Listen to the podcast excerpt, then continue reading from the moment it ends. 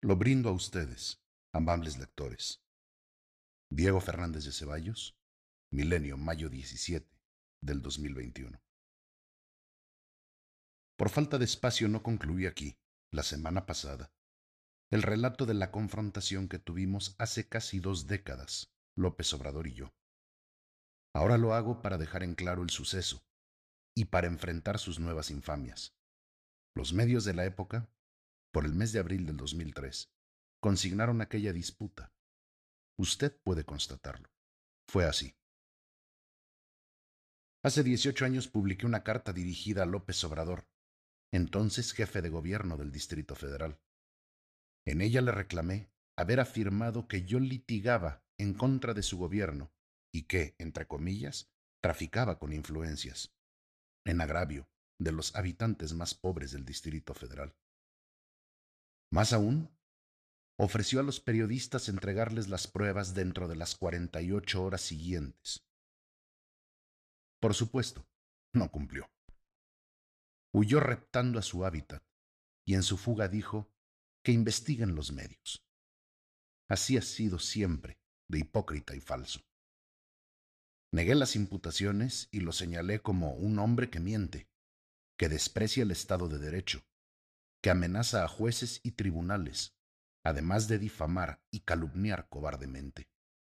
Así lo describí y califiqué desde hace 18 años, y hoy es el mismo. Le recordé que el tráfico de influencias es un delito tipificado en el Código Penal, y que no denunciarlo lo haría reo de encubrimiento.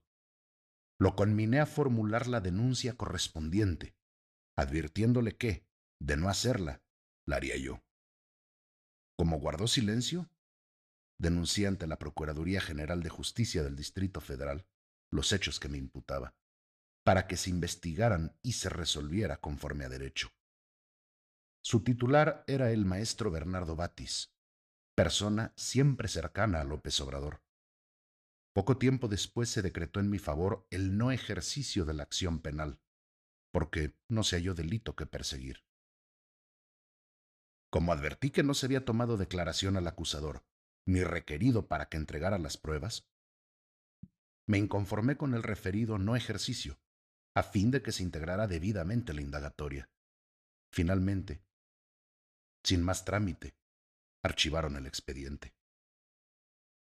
Ya como, entre comillas, presidente de todos los mexicanos, vuelve a sus andadas, miente, difama, barbota todo tipo de ocurrencias y estupideces, para distraer al pueblo bueno, más empobrecido, y no rendirle cuentas de los destrozos que impunemente viene cometiendo. Ahora me imputa un delito del año 2000, que no cometí, y afirma tener las pruebas que sustentan su dicho, porque el ay nanita no miente. Les brindo a ustedes, amables lectores, el desenlace que tendrá esta confrontación, que ya es del dominio público. Postdata. Hace dos días López Obrador dijo que ya está chocheando. Eso significa, según el diccionario, que tiene debilitadas sus facultades mentales, que actúa al helado y que padece demencia senil. Los miembros de su gabinete no deben eludir su responsabilidad volteando al otro lado, que es que porque la Virgen les habla.